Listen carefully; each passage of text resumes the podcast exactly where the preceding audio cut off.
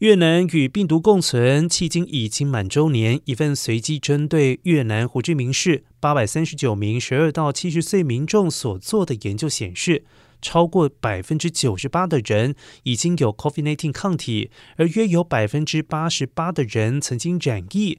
越南从去年十月将防疫思维由清零转为与病毒共存。